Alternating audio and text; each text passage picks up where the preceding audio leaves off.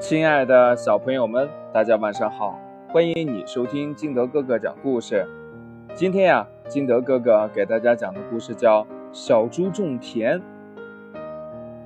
小猪是一个勤劳的农夫，今年呀，他种了许多棉花。他天天去地里查看，棉花越长越高，再过几天就要结棉花了。小猪计划着用收获的棉花做一床厚厚的新被子，这样冬天下雪时盖在身上就不会觉得冷了。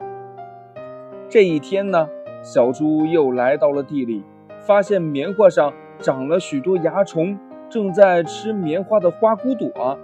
如果花骨朵被蚜虫咬坏了，就结不了棉花了。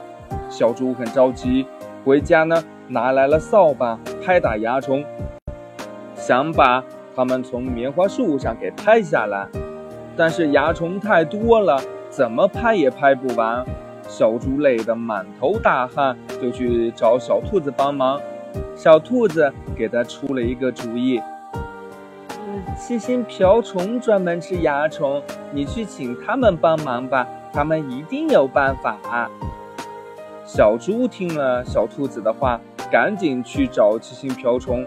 七星瓢虫果然是蚜虫的克星，没用几天的时间，他们就把全部的蚜虫全都吃光了。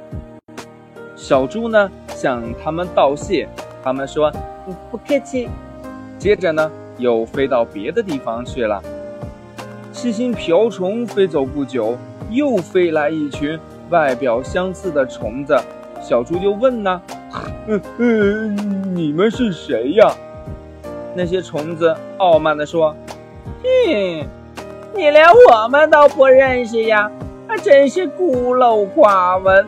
呵呵，我们是七星瓢虫的表哥，二十八星瓢虫。七星瓢虫呀，请我们来帮你守着棉花的。”这小猪就非常高兴呀，这回不用担心蚜虫了。但过了几天，小猪发现棉花被咬得乱七八糟的，他仔细检查棉花地，除了那些二十八星瓢虫，并没有任何蚜虫呀。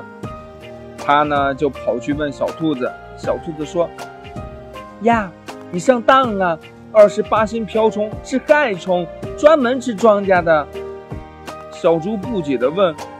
嗯，那那那，嗯，它们和七星瓢虫长得很像啊。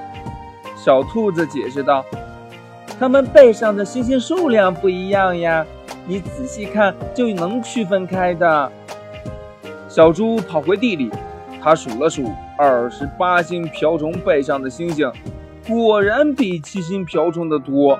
于是呢，小猪把它们全都赶走了。然后呢？在小猪的精心照料下，棉花终于成熟了，并且收获了很多的棉花。故事讲完了，亲爱的小朋友们和我们的大朋友们，有时候呢，我们会发现两件商品，嗯，看上去都差不多呀，为什么一个价格那么高，一个价格又那么低呢？这个呀，肯定跟它的质量是有关系的。就像我们故事里的七星瓢虫和二十八星瓢虫，一个呢就是害虫，对吧？好了，今天的故事呢就到这里，亲爱的小朋友们，你知道七星瓢虫长什么样子吗？你能把它画下来吗？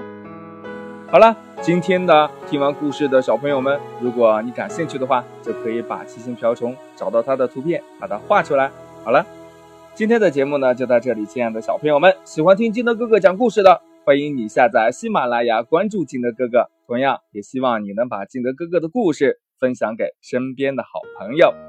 我们今天就到这里，明天见喽，拜拜。